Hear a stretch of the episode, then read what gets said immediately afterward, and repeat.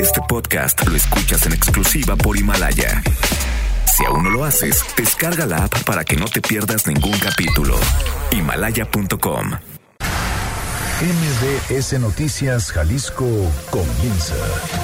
Acompaña al periodista Víctor Magaña y entérate al momento de lo que pasa en Jalisco. Las portadas del día. El informador.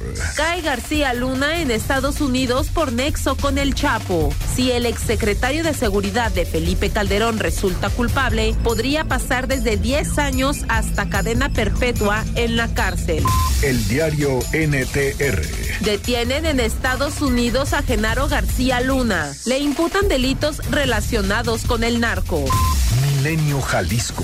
Rey Zambada puso a García Luna en el juicio a El Chapo. Detienen al ex jefe policíaco en Dallas por tres cargos de trasiego de cocaína y uno de falsedad de declaraciones. El acusado, esposado de pies y manos, se negó a declarar en el tribunal. Excelsior. Estados Unidos detiene a García Luna. Lo liga al narco. Calderón desconocía los hechos que le imputan. El Universal cae en Estados Unidos por narco y México congela sus cuentas. Fiscalía pedirá la extradición de Genaro García Luna. Este es un avance informativo MBS Noticias Jalisco. Buenos días. Hoy en MBS Noticias Jalisco. En México ocurren 10 de los 12 feminicidios que se reportan en América Latina y el Caribe. Señalan académicas pendientes en atención a la violencia contra las mujeres. La representante en Jalisco por la Red de los Derechos Sexuales Reproductivos en México advierte que prevalecen las leyes discriminatorias. Dejarán diputados refrendo para motos en 260 pesos y sin condicionantes. La seguridad es el rubro en el que más podrían invertir los empresarios, de acuerdo con la Cámara de Comercio de Guadalajara. La Cámara de Comercio también propone la revisión de las adjudicaciones de la línea 3 del tren ligero para revelar actos de corrupción. Y frenan obras por inconformidades de vecinos de colonias aledañas al corredor Aurelio Ortega en el municipio de Zapopan. De esto y más en un momento. Muy buenos días, ¿cómo le va? Hoy es ya miércoles 11 de diciembre de 2019. Erika Arriaga se encuentra en la producción de este espacio informativo y Hugo López en los controles operativos. Si usted desea comunicarse con nosotros directamente con un servidor, puede hacerlo a los teléfonos 36 298 248 o al 36 298 249. Las redes sociales, arroba MBS Jalisco en Twitter, MBS Noticias Jalisco en Facebook y mi cuenta personal, arroba semáforo en ámbar. Oiga, para todos los amantes de Star Wars, de la saga de Star Wars, déjenme le platico que la Cineteca de la Universidad de Guadalajara está anunciando a través de sus redes sociales todo un ciclo que comenzará a partir del jueves 12 de diciembre del día de mañana a las 6.30 de la tarde y hasta el miércoles 18 de diciembre estarán presentando todas las películas de Star Wars. Episodio 1 y 2 el día de mañana, el episodio 3 el viernes, el episodio, digo, solo, eh, el episodio, la película de Han Solo el sábado 14 de diciembre, Rock One el domingo, el episodio 4 también el mismo domingo, el martes 17 de diciembre, Star Wars el episodio 5 y el episodio 6 y 7. El episodio 6, perdón, el martes 17 también y el episodio 7 y 8 el miércoles 18 de diciembre y a la medianoche tendrán la última película de Star Wars. Si usted es fanático de esta saga, bueno, ya sabe, hay una oportunidad para hacerlo ya casi empezando las vacaciones del 12 al 18 de diciembre. La Cineteca de la Universidad de Guadalajara estará presentando esta saga completamente gratuita. Son 9 de la mañana con 5 minutos. ¿Qué le parece si comenzamos? Movilidad. En la ciudad, ¿cómo amaneció el día de hoy en materia vial? Además, por supuesto, del frillito. Y Beth Sánchez, ¿cómo estás? Buenos días. Gracias, claro que sí. Muy buenos días para todo el auditorio. Efectivamente, tenemos una ciudad en algunos puntos muy complicada. Es el caso de Isla Raza y Cruz del Sur, donde se acaba de presentar un fuerte accidente. Por favor, ceda el paso de emergencias. Hay personas lesionadas en este punto. Tráfico intenso sobre Avenida Vallarta, desde Patria y hasta Rafael Sancio a vuelta de rueda. Muy complicada la circulación sobre López Mateos, sur a norte, muy afectado prácticamente desde las plazas Autres y hasta pasar la zona de Plaza del Sol. Tráfico intenso por circunvalación. Encontrará bastante cargado desde Belisario Domínguez y hasta llegar a la zona del Nodo Colón. Posteriormente, para tomar López Mateos, comienza a ser un poco más fluido. Varios semáforos están fuera de servicio esta mañana. En caso de falta de energía eléctrica, los de Patria y América, así como los de Plaza Patria de su lado sur, unidades de la Policía Vial atenta en este crucero. También se encuentra encuentran apagados los de González Gallo, Francisco Silva Romero y los de López Mateos y Eulogio Parra. Es la información del reporte. Regresamos con ustedes. Muy buenos días. Muy buenos días también para ti, Ivette, y como siempre, muchísimas gracias. Gracias. Seguridad.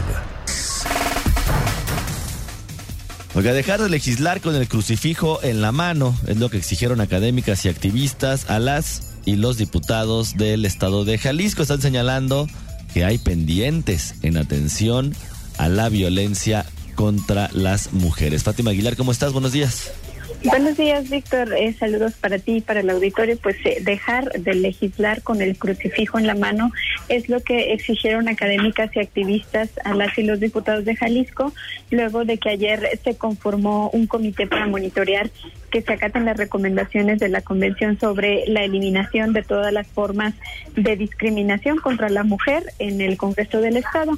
Eh, la representante en Jalisco de la Red por los Derechos Sexuales y Reproductivos en México, Patricia Ortega, advertía que pues en parte de estas recomendaciones de este mecanismo de la ONU, de ONU Mujeres, se señala como pendientes una tarea directa para los congresos eh, locales porque eh, prevalecen sobre todo leyes discriminatorias, hay falta de armonización en algunas de ellas, eh, presupuestos insuficientes y una escasa atención a mujeres indígenas, migrantes, lesbianas, bisexuales, transgénero, así como con discapacidad. En estas leyes faltantes hablaba sobre todo de la despenalización del aborto. La también académica de la Universidad de Guadalajara le recordaba a los diputados y diputadas que para verdaderamente erradicar la violencia contra las mujeres les hace falta dejar de lado el patriarcado y el machismo porque de lo contrario pues no habrá manera de cumplir estas recomendaciones. Esto es lo que mencionaba.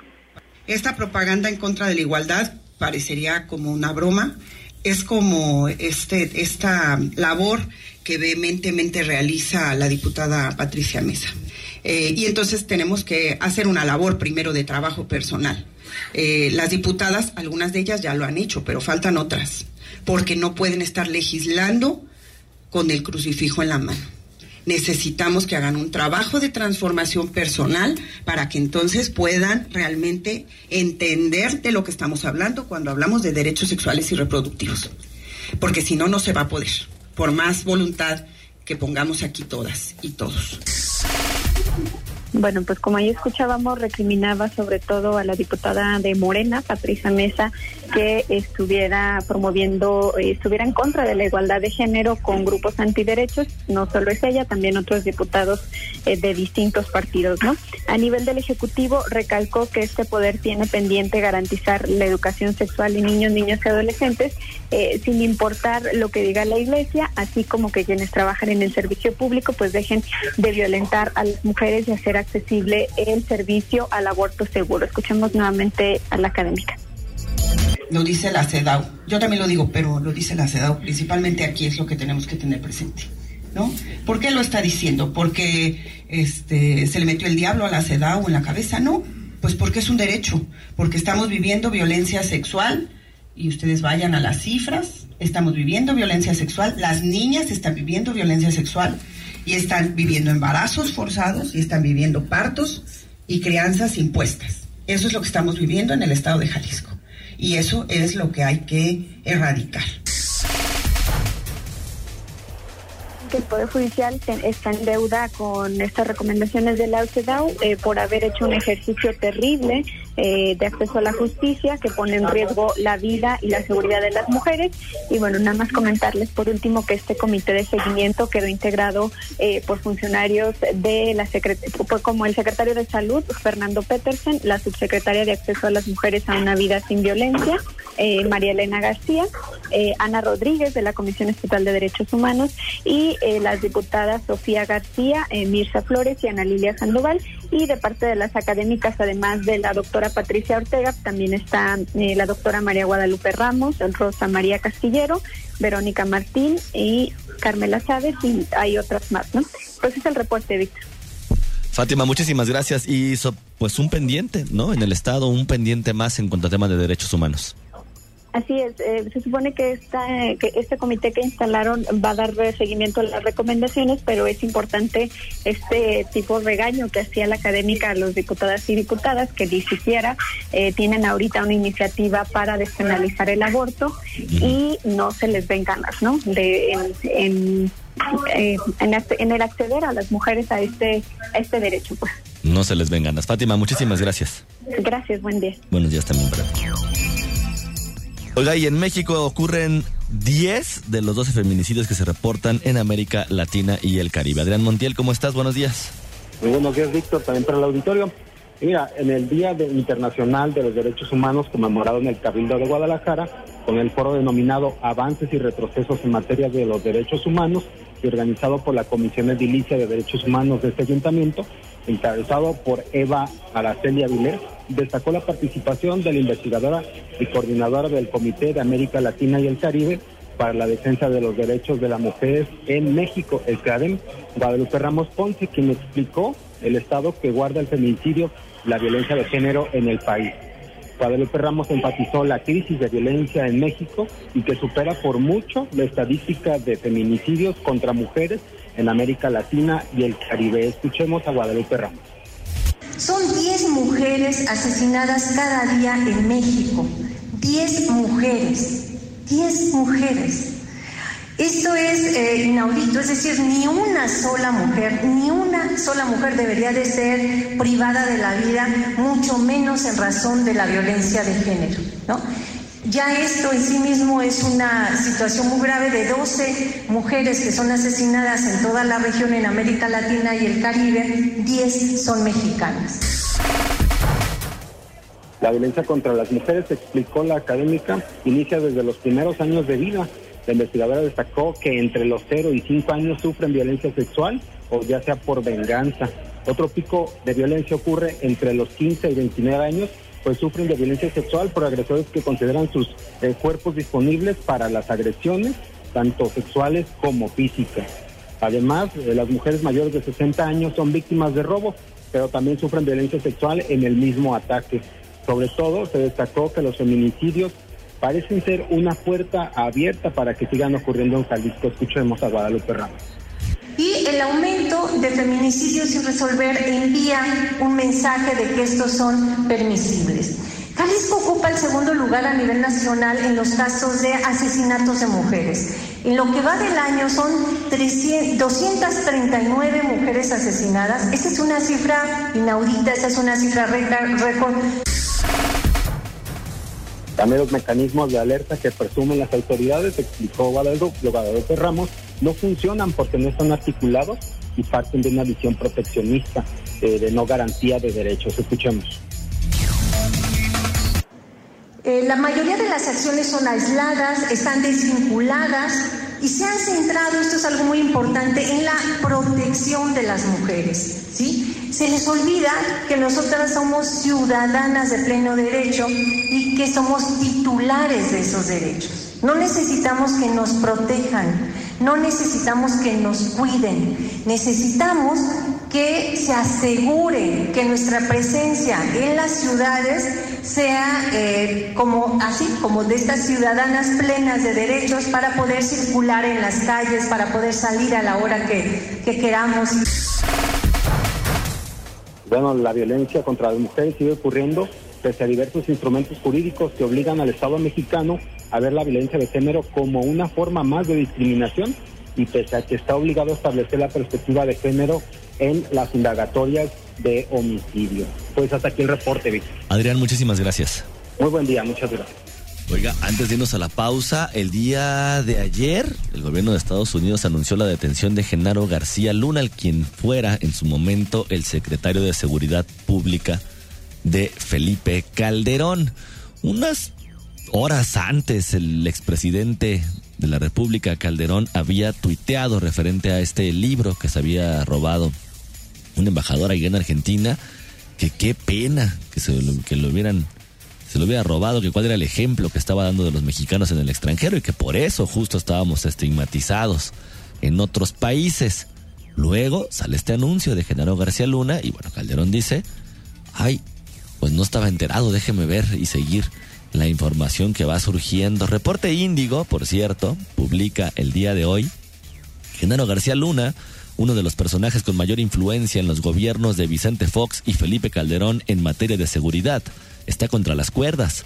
Las sospechas de su colusión con grupos del crimen organizado llegaron a su punto más alto después de que las autoridades de Estados Unidos confirmaron su detención en Dallas, Texas, por conspiración, por tráfico, cocaína, corrupción y falso testimonio.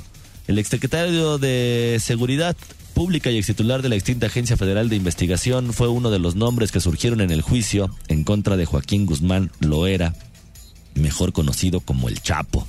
García Luna fue señalado de recibir sobornos del cartel de Sinaloa a cambio de proteger a Jesús el rey Zambada, quien era parte del grupo delictivo.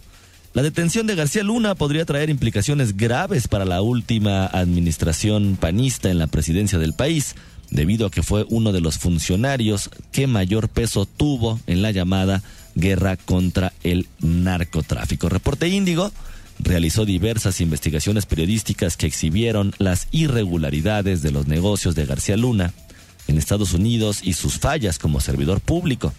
Su cercanía con Calderón Hinojosa pone en entredicho si en las acciones para combatir a los carteles de la droga entre el 2006 y el 2012 hubo piso parejo o preferencias con el cartel de Sinaloa, considerado el más poderoso del mundo en ese momento.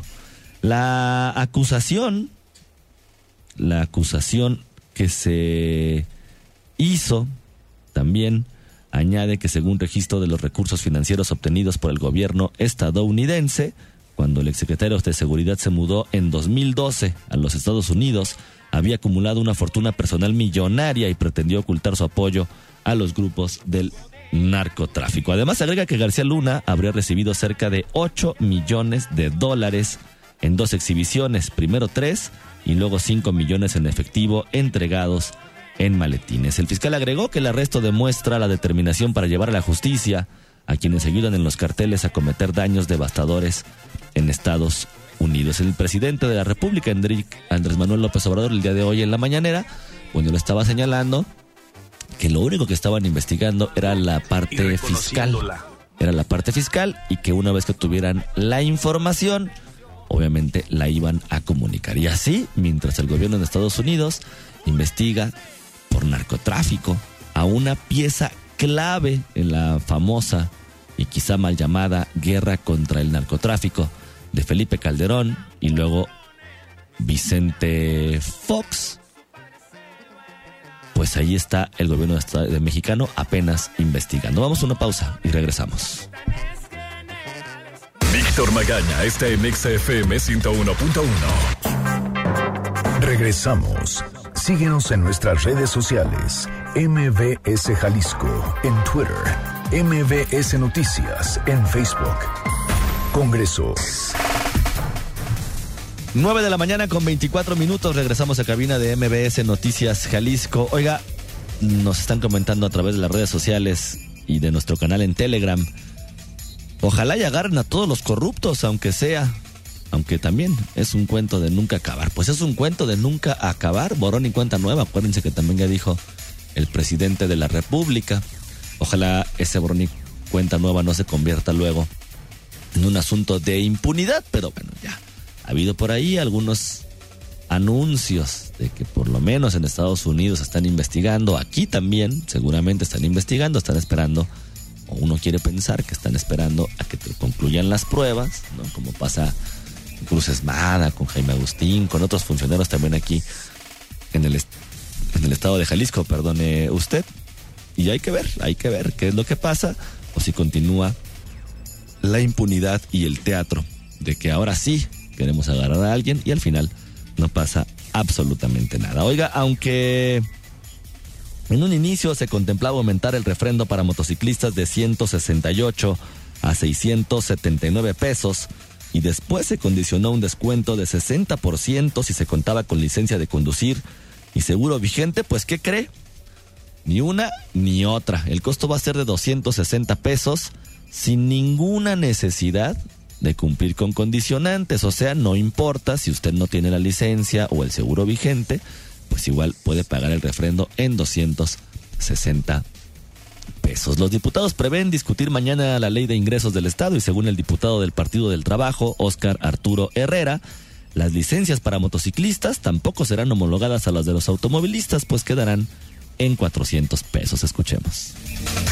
Eh, en, la propuesta eh, ante el secretario de Finanzas, el licenciado Juan Partida, la propuesta sé que ha sido avalada y autorizada por las autoridades. Es decir, me da mucho gusto que en lugar de 440, 649 pesos, que era la propuesta que tenían que pagar los motociclistas, con un descuento condicionado a que tuvieran licencia y póliza, y póliza de seguro, queda en 260 pesos sin que se les condicione un grupo de motociclistas planeaba manifestarse el día de hoy en el Congreso del Estado por este incremento, pero ante el anuncio de esta modificación cancelaron la manifestación. También el diputado Jonadap el día de ayer sacaba un video con dos de los negociadores de los motociclistas diciendo pues que no iba a ser necesaria la licencia ni nada para sacar el refrendo, además pues más barato de lo que se había propuesto en un inicio que también era un costo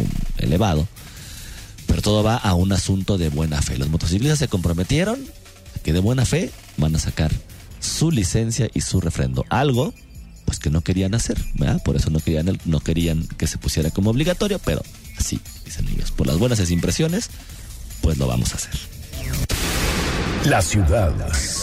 Y en el balance económico de 2019 y las perspectivas económicas para el próximo año de la Cámara de Comercio de Guadalajara, se destacó el impacto de la inseguridad pública, sobre todo el gasto de las empresas para prevenir delitos y que ese gasto se incremente. El presidente de la Cámara de Comercio, Javier Orendain, enfatizó el gasto promedio y lo que se viene si no se contiene la inseguridad. Escuchemos. Hay un gasto promedio anual eh, empresas pequeñas y medianas o micro de, hasta 300 mil pesos. Hay eh, datos impactantes donde hoy la inseguridad, eh, según este, este estudio que apoyó USAID, impacta hasta en un 6% del PIB. Y si no tomamos medidas, hacia 2030 crece prácticamente al doble. La proyección hacia 2030 deberá tomarse en cuenta no solo por el gobierno, sino para el trabajo colaborativo con la sociedad y prevenir los atracos a los comercios y las pérdidas en el sector. Por otro lado, al sector empresarial le preocupa cantidad de policías asesinados de 2014 a 2019. Han asesinado a 108 policías, es decir, incrementan los atentados contra los funcionarios que cuidan a la ciudad. Los robos conejeros o a cuentavientes es otra, es otra modalidad delictiva que se ha incrementado. De los problemas presentados en, el, en este año se destacó el gasolinazo, así lo dijo el presidente de la Cámara de Comercio. Escuchemos.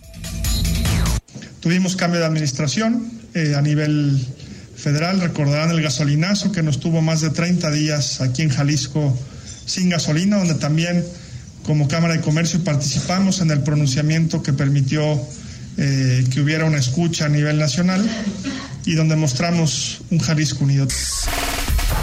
Lo que se rescató del año fueron las variables macroeconómicas sólidas y la inflación constante, lo mismo el tipo de cambio.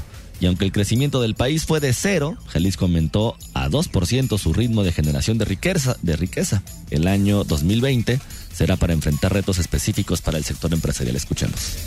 Lo vemos como un año de oportunidades. 2020 será un año donde los empresarios tendremos que trabajar más, donde los empresarios tendremos que innovar, donde tendremos que recurrir a alianzas estratégicas y buscar, eh, ante los retos en materia económica que sin duda son evidentes, buscar no tener apalancamiento en dólares, buscar reducir la deuda y de una forma muy importante seguir invirtiendo en nuestro personal, que serán quienes nos podrán sacar adelante de los retos que presenta el 2020.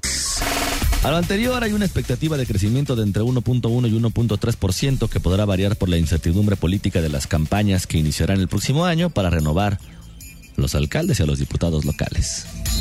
Oiga, preguntan en las redes sociales cómo se consiguen los boletos para este ciclo de Star Wars. Pues no se consiguen, es, la entrada es completamente gratuita. Solamente hay que llegar en los horarios marcados en las redes sociales y en la página de la Cineteca cinetecafic.com, donde vienen los horarios por día del 12 al 18 de diciembre. Será en la pantalla Bicentenario, esta pantalla que dicen que es la más grande de Latinoamérica al aire libre.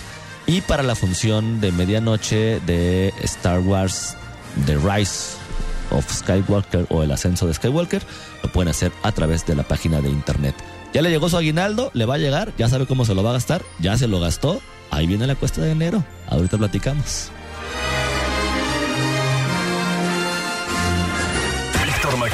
En Noticias MBS Jalisco, por XFM 101.1. Estamos de vuelta con la información más importante a nivel local. La entrevista. Oiga, son 9 de la mañana con 34 minutos. de recuerdo, usted se puede comunicar con nosotros a los teléfonos 36 298 248, 36 298 249, a las redes sociales, arroba MBS Jalisco en Twitter, MBS Noticias Jalisco en Facebook, en mi cuenta personal, arroba semáforo en ámbar o en el canal en Telegram, Víctor Magaña, guion medio MBS. Ya le decía antes de irnos a la pausa. Vienen las fiestas decembrinas, ya, es más, ya están comenzando algunas posadas. Imagínese, Anabelita va el día de hoy a la primer posada que tiene. Ya en diciembre, imagínese si no empezaron ya, y con esto pues vienen un montón de gastos también, ¿no? Que la cena, que los intercambios, que la fiesta, que las desveladas, que el transporte. Y todo lo que usted como papá ya se puede también imaginar. Y luego viene el aguinaldo, la segunda parte, porque la primera ya se la gastaron seguramente en el buen fin. Pero pasa toda esta alegría y llega la famosa cuesta de enero. Tengo el día de hoy aquí en cabina Luis Gerardo Estrada él es profesor de la Escuela de Empresariales de la Universidad Panamericana, justamente para platicar un poco de eso, cómo somos como mexicanos, cómo gastamos y cómo nos cuidamos.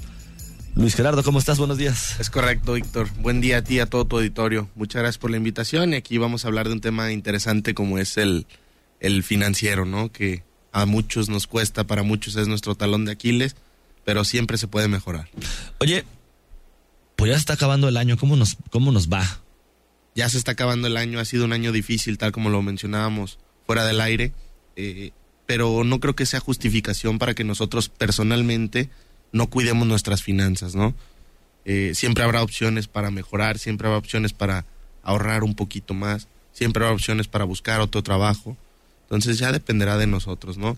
Ya si hacemos bien este tipo de cuestiones, en un futuro podremos tener mejores resultados. Pero ¿cómo le podemos hacer? Porque justamente es el mes o uno de los meses, quitando los inicios de clases y quizá algún otro, donde más gastos se vienen como familia. Luis, donde hay así todo en tu trabajo, en los amigos, en la familia quieren hacer el intercambio, luego las cenas navideñas, luego los regalos, luego todos los gastos. Y pues uno también pues no puede dejar ir a las fiestas. Totalmente, tal como lo mencionabas, eh, es un mes en el cual recibimos el aguinaldo. Muchas veces hay gente que ni siquiera lo ha recibido y ya lo debe o ya lo gastó. Eh, si ya nos pasó esto este año, hay que tratar de cuidarlo para el próximo, ¿no?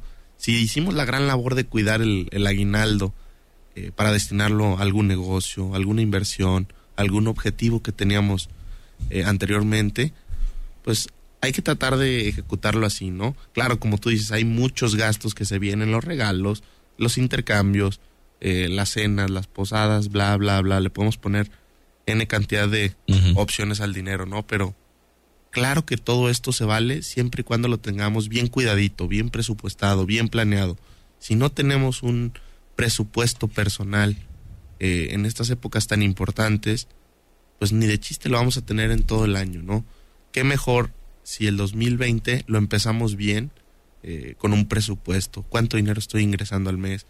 ¿Cuántos egresos tengo? ¿En qué se me está yendo el dinero?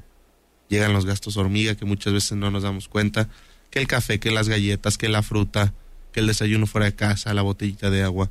¿Cuánto dinero estamos dejando de ahorrar para cumplir algún objetivo en el futuro? Entonces hay que presupuestar. Oye, el, el, presupuesto personal, como lo señalas, creo yo, es uno de los talones de Aquiles de todos los mexicanos, incluyendo a un servidor y seguramente a muchos de los que nos están escuchando. ¿Cómo le podemos hacer, Luis Gerardo, para aprender a manejar nuestras finanzas, a presupuestar nuestros gastos? Hablabas de tú de cuánto recibo, cuánto gasto. La verdad es que luego consideramos que esos, esos términos de, de egresos y, e ingresos se van a otras esferas que no nos competen a nosotros como personas, pero ¿cuáles serían como los tips que tú nos puedes dar o las recomendaciones? O, si hay algún programa o una tablita o, en una libreta, ¿cómo podemos hacer para empezar a ver realmente en qué estamos gastando y cómo podemos ahorrar? Correcto, Víctor. Mira, eh, yo lo que le recomendaría principalmente es que se agarren una hoja y una pluma. Con eso, que empecemos a arrastrar el lápiz, podremos eh, darnos una idea de qué está sucediendo personalmente eh, en cuestión financiera, ¿no? De dónde me llega el dinero y por qué se me va, que es lo más importante. Muchas veces nos pagan, como en este, esta ocasión el aguinaldo, y ya no sabemos ni en qué se nos fue, pero ya se fue. Ojo, yo no estoy diciendo que no es bueno dar regalos, que no es bueno gastar, que no es bueno darse un gustito, que no es bueno salir de viaje. Todo eso es válido, siempre y cuando lo tengamos dentro de nuestro presupuesto. Claro, para hacer un presupuesto habrá aplicaciones, páginas de internet, eh, pero lo más sencillo, que cada quien se agarre una hojita y ya de ahí van eh, haciéndose más especializados cada vez, ¿no? Pero es importante querer hacerlo. Si no lo queremos hacer, nunca vamos a salir de donde estamos, ¿no? ¿Hay alguna recomendación una vez que nosotros hacemos una lista de cuáles son nuestros gastos básicos, obligatorios, mensuales, o semanales o quincenales, como, como, como, según, sea el, como según sea el caso? de luz, agua, teléfono, renta, todos los gasolina, lo que sea. Incluso hasta ocio lo podemos meter ahí. Hay gente que dice, no, pero es que ya no voy a poder salir si ahorro. No, en el presupuesto yo puedo poner cualquier cosa. Y me imagino que a lo que ibas es cómo ahorrar. Exacto. Hay que ponernos un porcentaje de ahorro. No hay un porcentaje establecido para cada persona, no. No hay como una regla de oro. Cada quien pondrá su porcentaje. Hay gente que puede ahorrar el 5%, hay gente que puede ahorrar el 10%, hay gente que puede ahorrar el 1%, pero también hay gente que puede ahorrar el 50% cada quien en su caso establezca un objetivo de ahorro mensual, semanal, quincenal, y eso les va a poder traer buenos resultados, ¿no? Hay gente que ahorra después de gastar. Más bien yo les digo, gasten después de ahorrar. Gastando lo ahorrado. Gasta. No, eso, eso, ya es otra cosa. Y otra cosa importante que es, hay que plantearnos objetivos. Oye, está padrísimo ahorrar, pero ¿con qué fin? ¿Estoy ahorrando para mi vejez? ¿Estoy ahorrando para mi retiro? Quiero irme de vacaciones, quiero comprar un carro, quiero comprar una casa, quiero comprarme unos zapatos.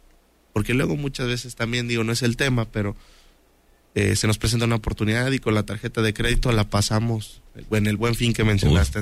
se nos fue la del tarjetazo, ya no sabemos ni en qué termina todo y solo terminamos pagando el mínimo, que luego eso suele ser, suele ser una bolita de nieve difícil de... Que luego también es ese tema, ¿no? Voy a pasar el tarjetazo que al cabo viene el aguinaldo. Sí, ahí viene el aguinaldo y lo que les decía, llega el aguinaldo, ya lo tenemos comprometido, ya lo tenemos gastado y otra vez empezar de cero. ¿Por qué mejor no invertir los papeles? ¿Por qué no ahorrar y ya que ahorramos, comprar ese objetivo? Hasta te incentiva. Hay, hay un libro muy interesante que se llama El poder de los hábitos, que se lo recomiendo. Si nos hacemos eh, el hábito del ahorro, ¿Mm? Eh, pues va a ser más sencillo, ¿no? Dice que si repites 21 veces una actitud, se convierte en un hábito. ¿Qué mejor empezar eh, en nuestra casa? Hay gente que se pone garrafones, hay gente que se compra un cochinito, hay gente que dice, no, yo en el banco lo separo, hay gente que se mete a setesdirecto.com, que es una excelente plataforma para poder invertir nuestro dinero, incluso hasta puedes hacer tandas que te generen un poquito de interés, entonces hay muchas alternativas. Lo más importante es tener la disposición y querer hacerlo, Víctor. Hoy nos queda un minuto. ¿Qué es lo que recomendaría? Aparte de todo lo que ya nos has dicho, ¿cuál es la como la parte medular para no arrancar 2020 ya endeudados y, y, y, y con la depresión postnavideña?